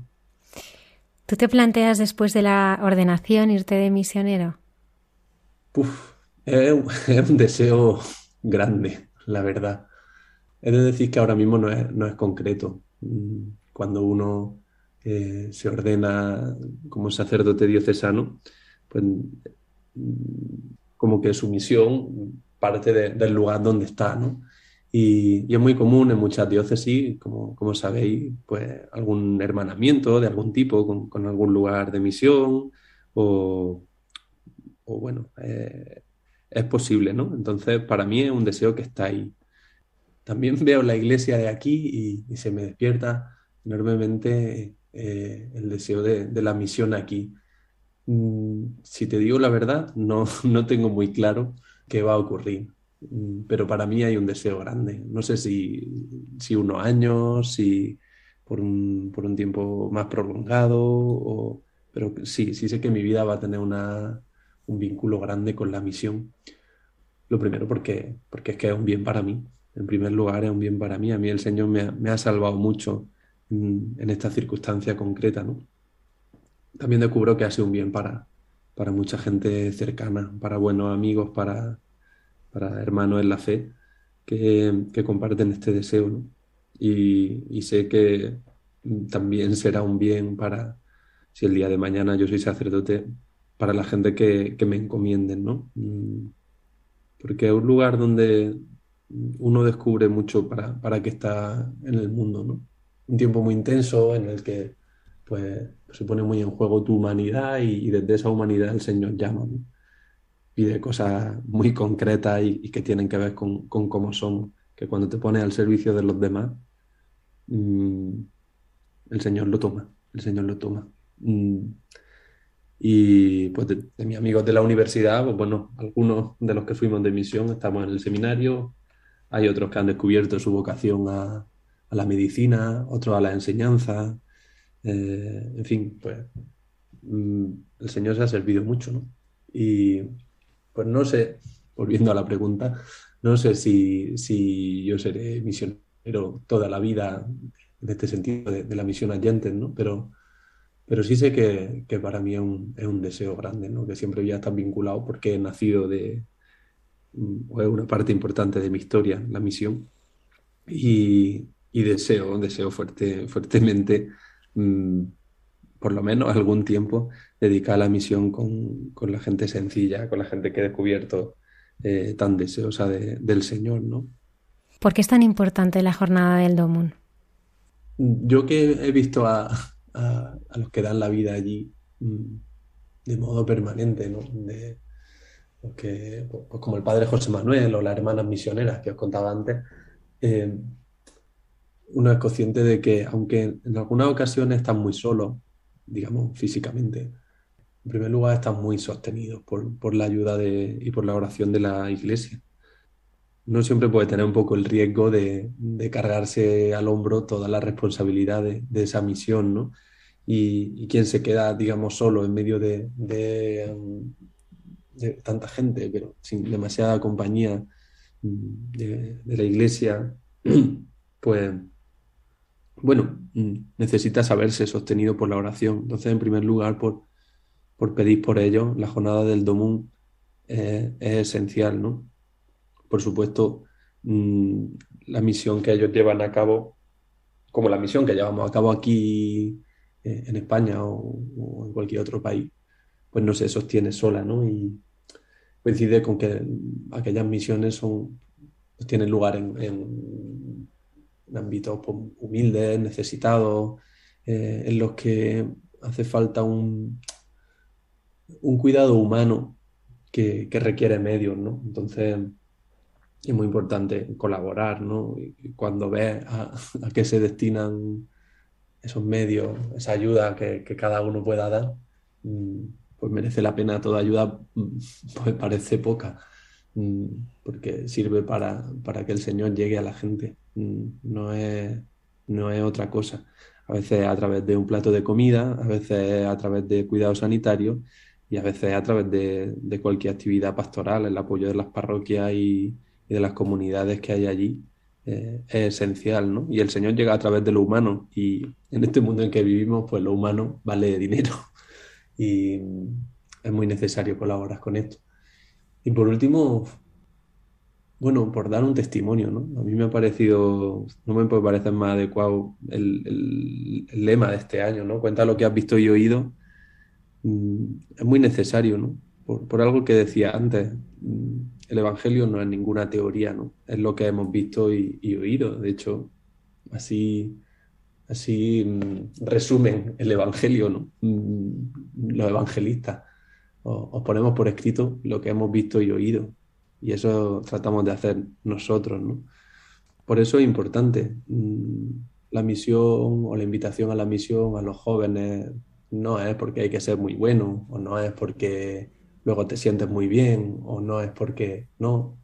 Es que yo te puedo asegurar que a mí me ha cambiado la vida y estoy mm, cierto de que, de que puede ser un bien grande para, para mucha gente la misión. Para nosotros los primeros, ¿eh? Para nosotros los primeros. Por eso es necesario pues contar, contar lo que hemos visto y oído. Esto es lo que hacían los apóstoles, contar que habían conocido a un, tal Jesús que había cambiado completamente su vida, ¿no? Y por eso es importante que hablemos de esto, porque puede cambiar la vida de otro. Javier López Frías, seminarista en el Seminario Diocesano de San Cecilio de Granada y este año uno de los rostros de la campaña del Domum en que oramos y ayudamos a nuestros misioneros. Muchas gracias por habernos acompañado. Gracias a vosotros, ha sido un regalazo.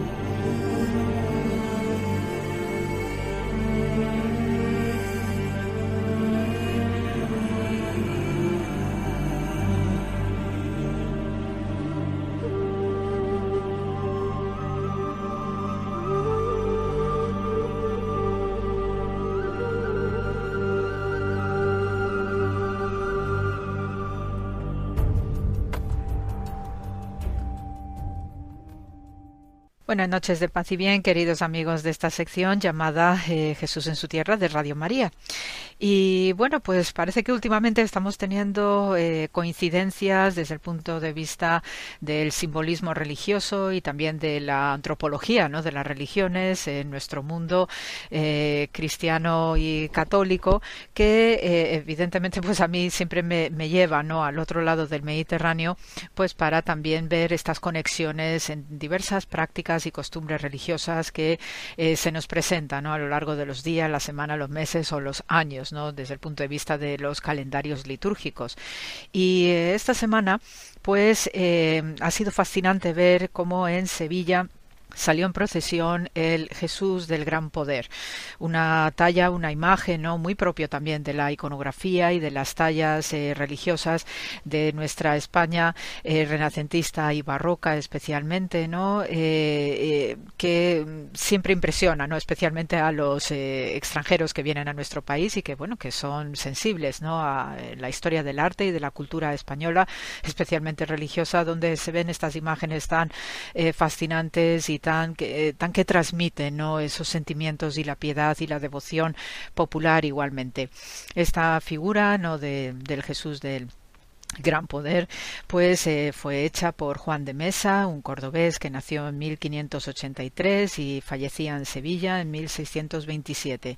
Y a mí lo que eh, me resulta muy relevante es eh, cómo salió en procesión esta imagen que debido al año pandémico de 2020, pues la mayor parte no de los las costumbres religiosas de procesionales pues no se pudieron dar por esta situación vírica, por lo menos aquí en el caso eh, español y eh, salió precisamente en misión evangelizadora perdón, eh, por los barrios más humildes y más pobres. ¿no?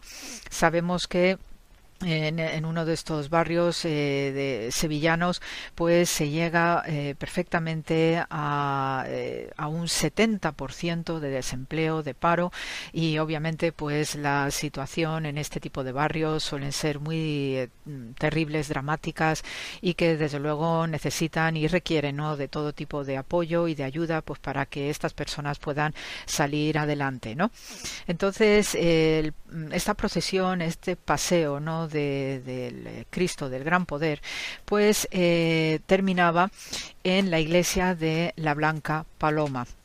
Entonces tenemos obviamente estas conexiones entre Jesús y su madre, no estas conexiones marianas fundamentales que a mí inmediatamente me pone siempre una imagen de esta madre, no eh, reina de los cielos, eh, como es María con su hijo Jesús, que también vimos el año pasado en la, en la presentación que hizo el Papa Francisco en esa piazza de San Pedro en Roma, como detrás de él pues estaba la imagen de esta eh, madre, ¿no? La Salus Populi Romani, junto con el Cristo de San Marcelo.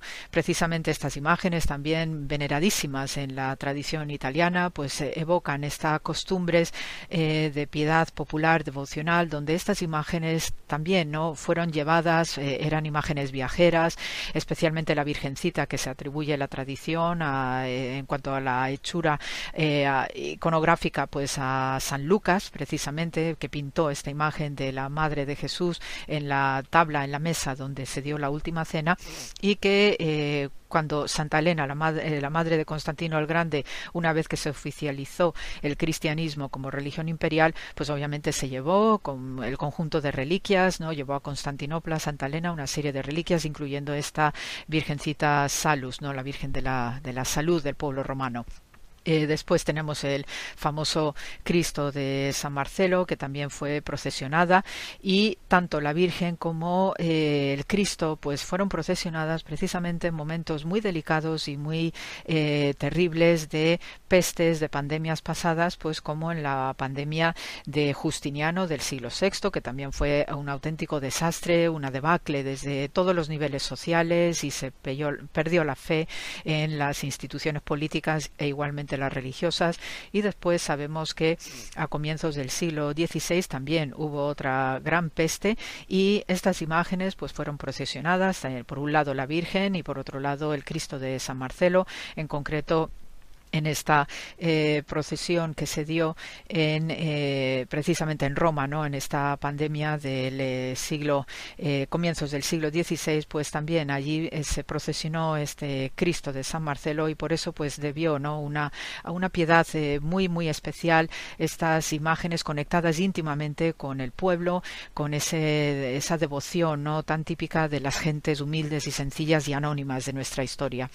En este sentido, estas eh, costumbres religiosas eh, de devoción popular conectan inmediatamente con lo que es el mundo del antiguo Mediterráneo en toda su dimensión, puesto que también estas costumbres se daban en el mundo romano, en el mundo eh, griego donde también los objetos religiosos eran objeto ¿no? y, motivo de salvación para cuestiones eh, típicamente eh, particulares, una crisis económica, una enfermedad, etcétera, y la gente ¿no? llevaba sus santuarios, pues exvotos y eh, diversos elementos donde podían incluso tocar ¿no? lo sagrado, precisamente esperando en esa sanación.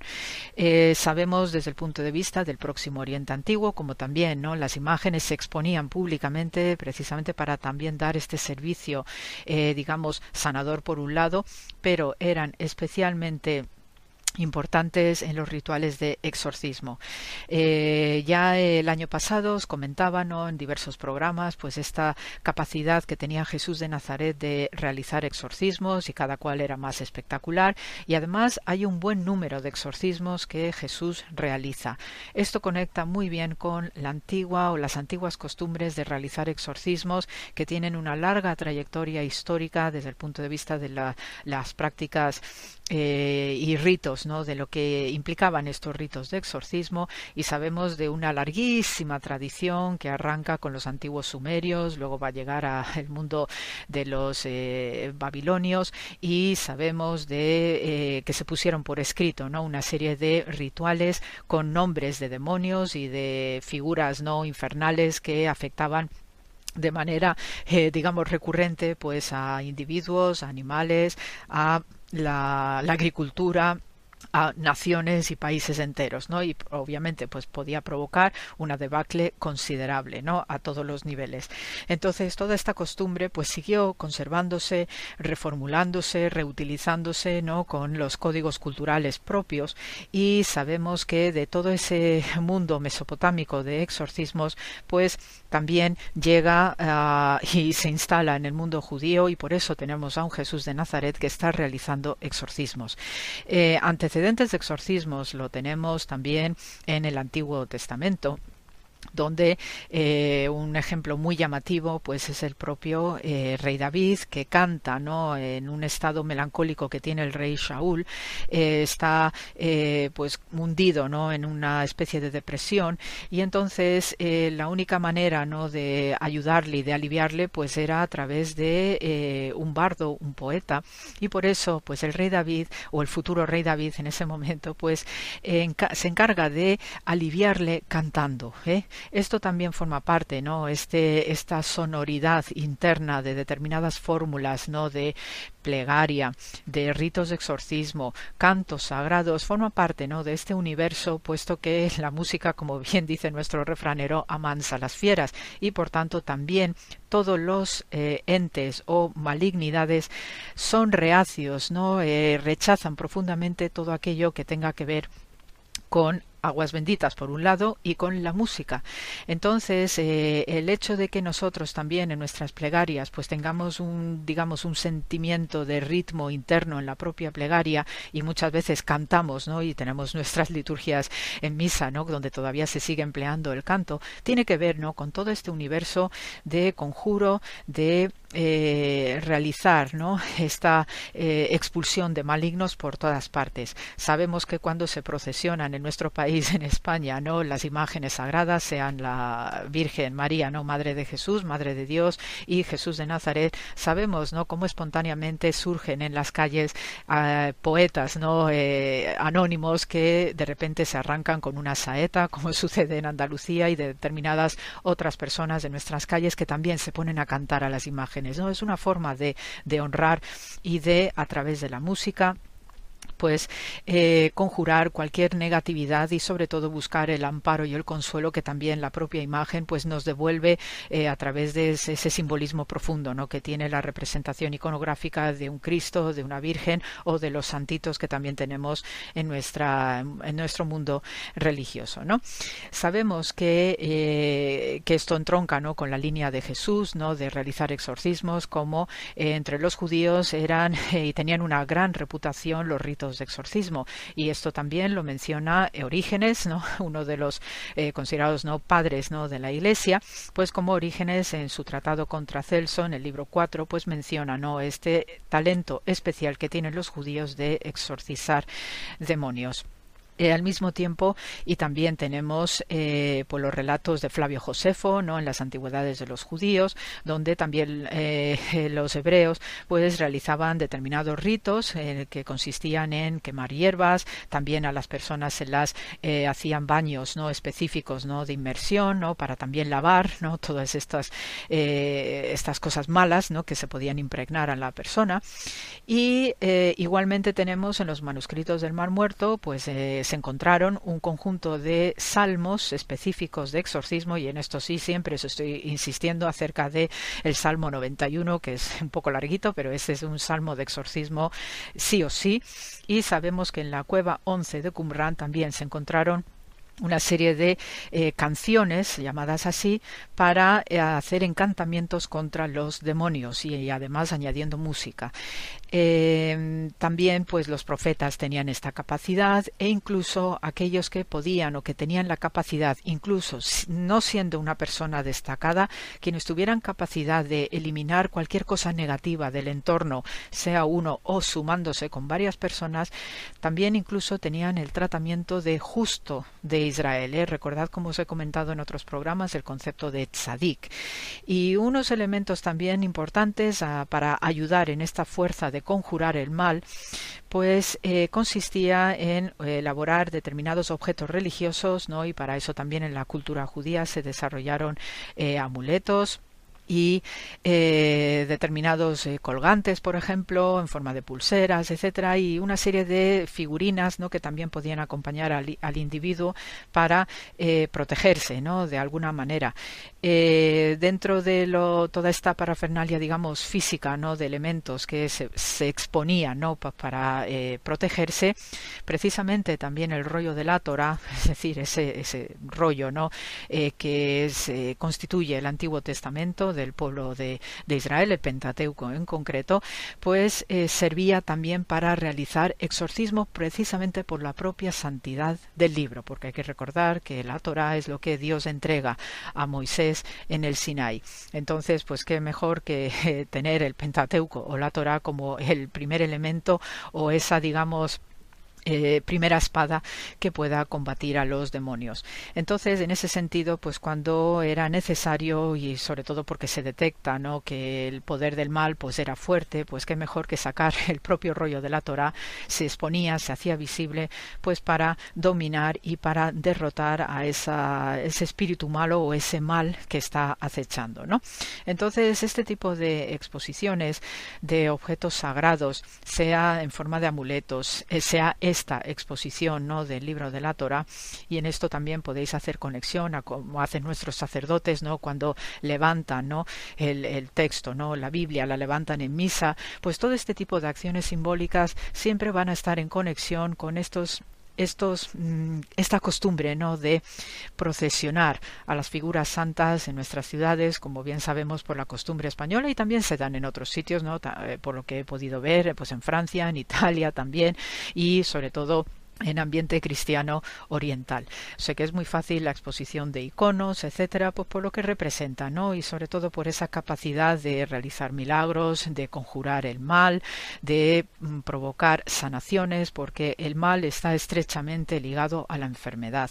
Y eh, desde muy antiguo sí se tenía muy claro que toda enfermedad era la manifestación, esas enfermedades no sean pandémicas o sean individuales, eran manifestación de algún ataque maligno. Y de hecho pues entre las listas de demonios no mesopotámicos siempre hay una lista importante de demonios que siempre están asociados a ser el origen y causa de diversas pestilencias, de diversas eh, eh, dramas físicos orgánicos, ¿no? En, eh, que causan enfermedad en los individuos, en los animales también, y por tanto, pues sí se tenía muy claro que la enfermedad y el mal estaban estrechamente ligado. Por eso es muy importante, pues para provocar la salida de, ese, de esa entidad maligna, pues qué mejor que la exposición de lo sagrado. Y esto sí es antropología, esto es algo que realizamos todos eh, desde un nivel incluso modesto, quien no tiene en su casa pues alguna figura religiosa, no que se siente o un santo o una santa particular que a quien se siente especialmente atraído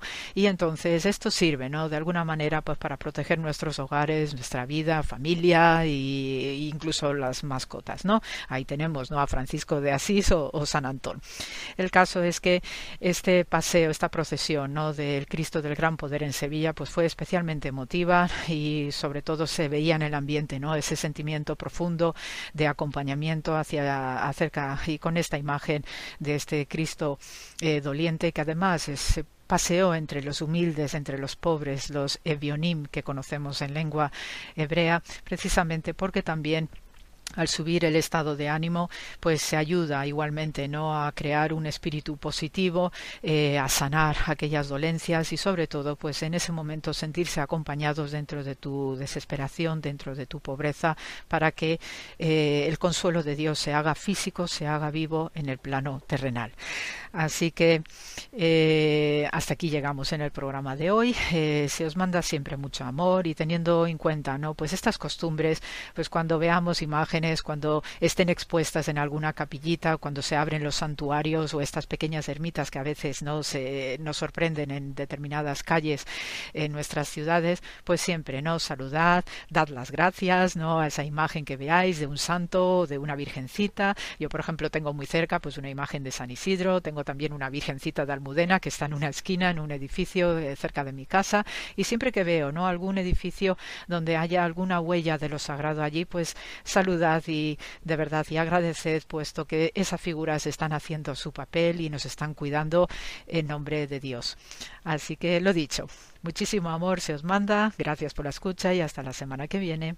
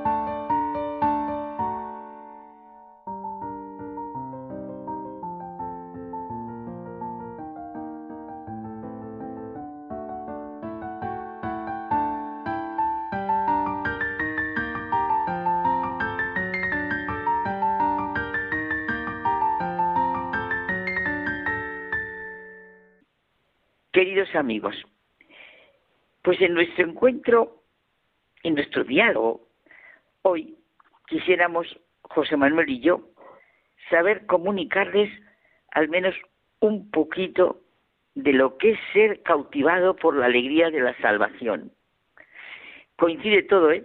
El lema del Domum, cuéntanos lo que has visto y oído, y el camino sinodal en compañía que estamos siguiendo. Pues en nuestro diálogo vamos a tener presente a un testigo cautivado por lo que es la verdadera alegría, la alegría que cautiva al ser humano, la alegría de nuestra salvación, la alegría de nuestra plenitud, de nuestro ir al fondo de nosotros mismos y sumergirnos en el sentido de todo. Este, eh, en este aspecto, el doctor Enrique Rojas dice que la alegría enriquece interiormente y nos muestra un horizonte más amplio.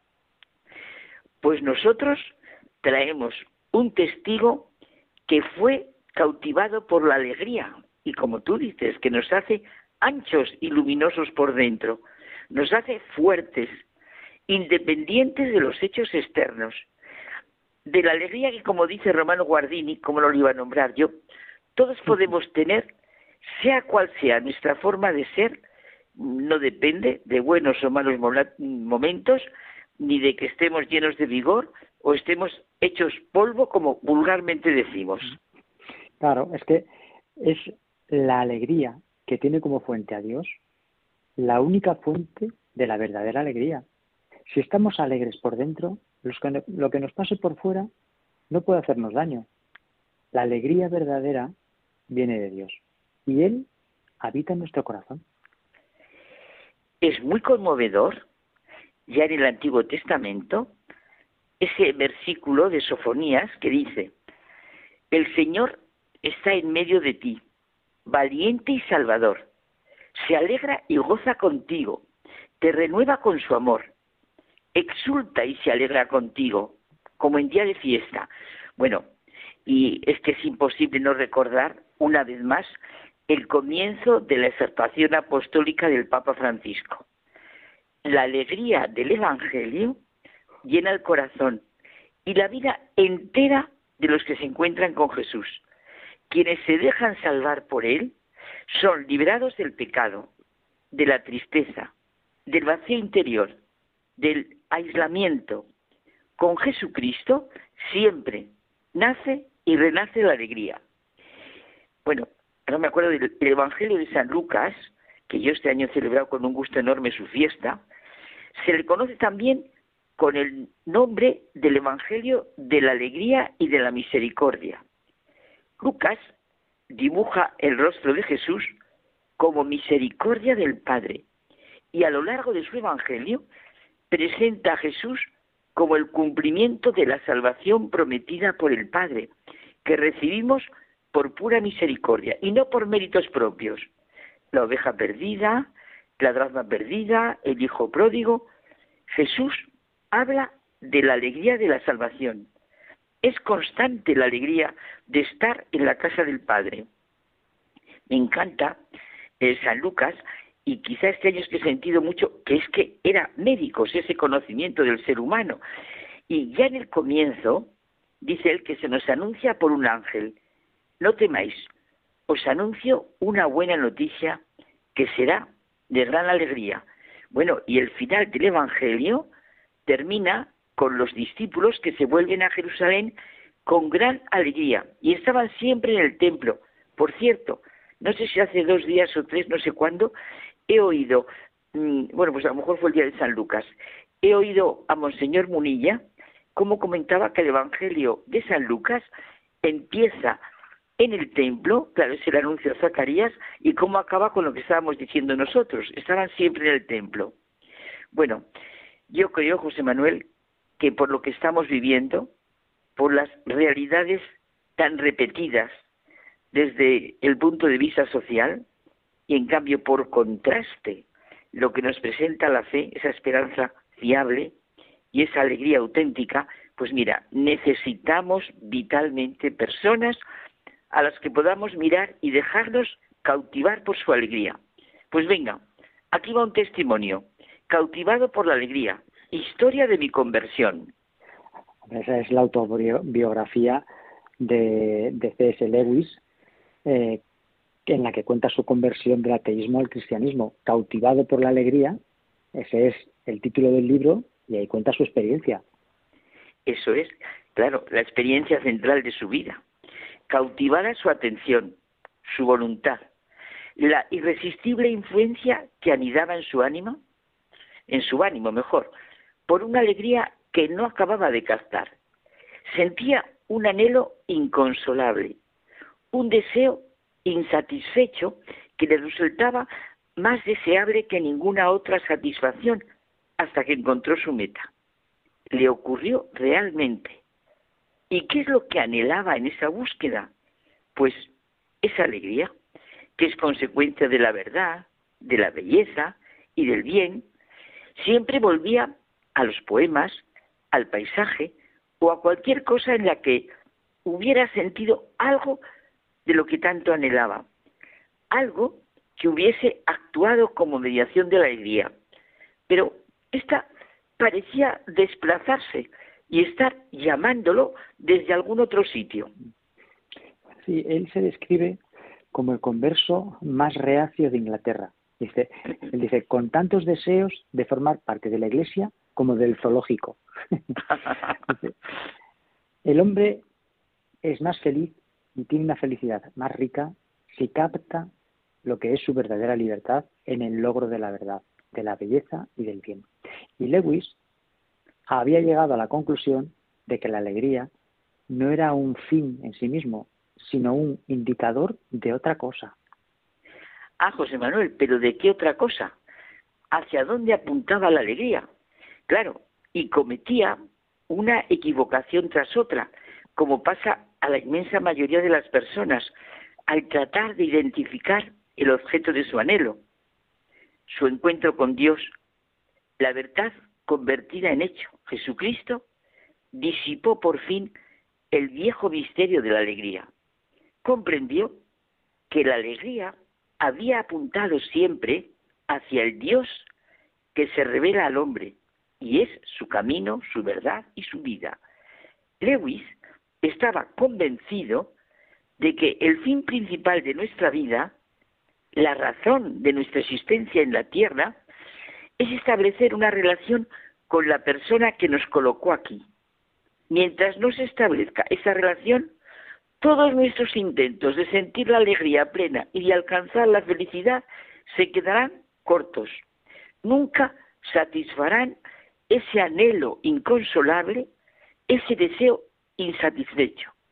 Experimentó que la felicidad que Dios concibe para sus criaturas, más semejantes a Él, es la felicidad de estar libre y voluntariamente unidos a Él y entre sí, en un éxtasis de amor y deleite, comparado con el cual el amor más arrobado entre hombre y mujer en este mundo es mera insignificancia, y para ello tienen que ser libres, libres, claro. Lewis rememora sus experiencias espiritualmente significativas en lo que decíamos en este libro, ser cautivado por la alegría.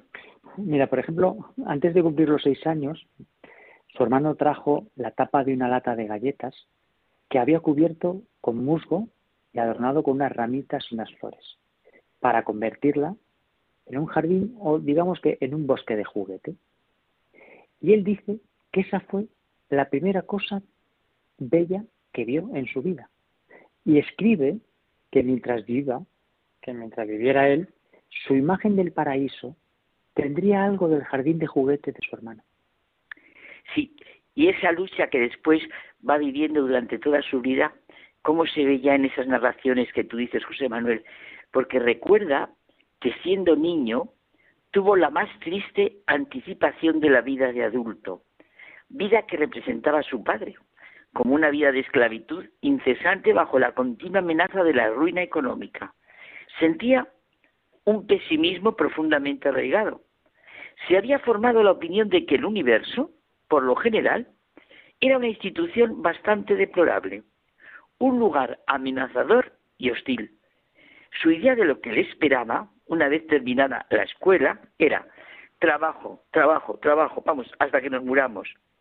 Y vivía como tantos ateos, en un mar de contradicciones. Dios no existía, esto me encanta, pero estaba enfadado con Dios por no existir y también por haber creado un mundo resentido por haber sido colocado en la tierra.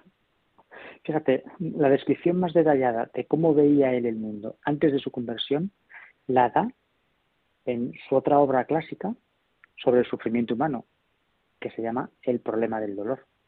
Ay, sí, es maravillosa. Las criaturas causan dolor al nacer, viven infligiéndose dolor y mueren, la mayoría de las veces, en medio de profundo dolor. Sentía que si todo esto era obra de un espíritu omnipotente y misericordioso, se veía obligado a responder que todos los testimonios apuntaban en dirección contraria. Antes de su conversión, no tenía la más sutil alusión a que alguna vez había habido o habría alguna relación entre Dios y la alegría.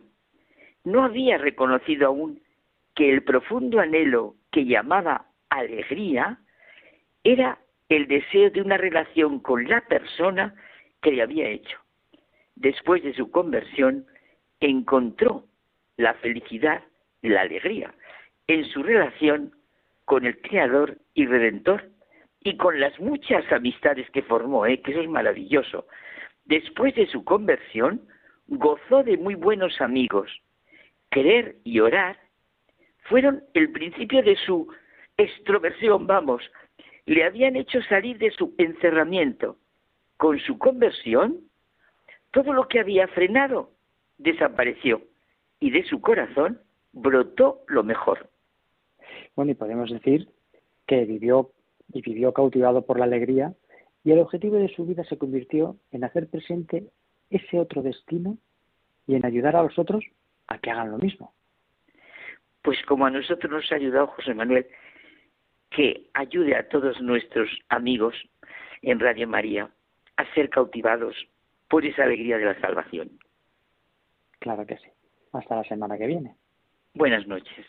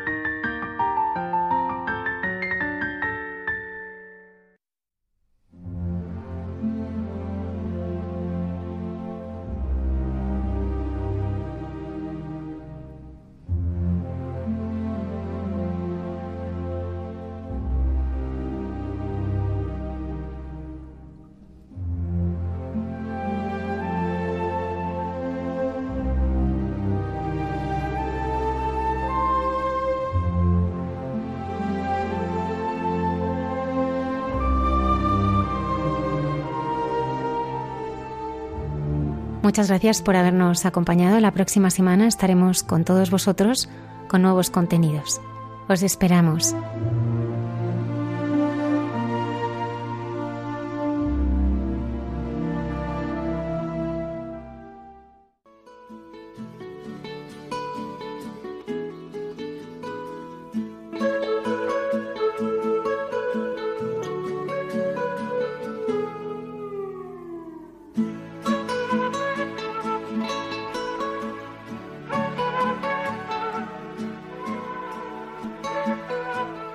Y así finaliza en Radio María. Hay mucha gente buena.